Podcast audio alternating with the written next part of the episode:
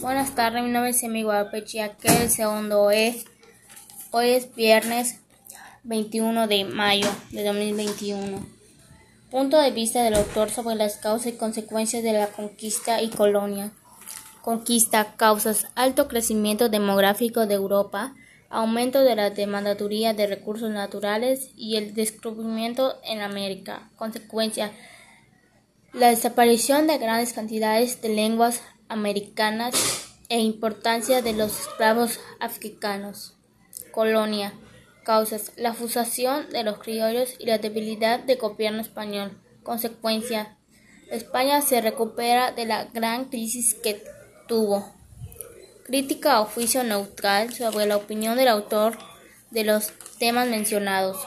Fue muy bueno haber gobernado a México, así hizo a México a dependizarse. Aporte del historiador.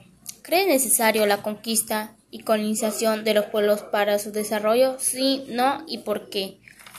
Sí, porque así el país aprenderá nuevas técnicas para sobrevivir. ¿Qué opina sobre el eurocentrismo implantado en el país desde la conquista española y cómo podría erradicar del pensamiento mexicano?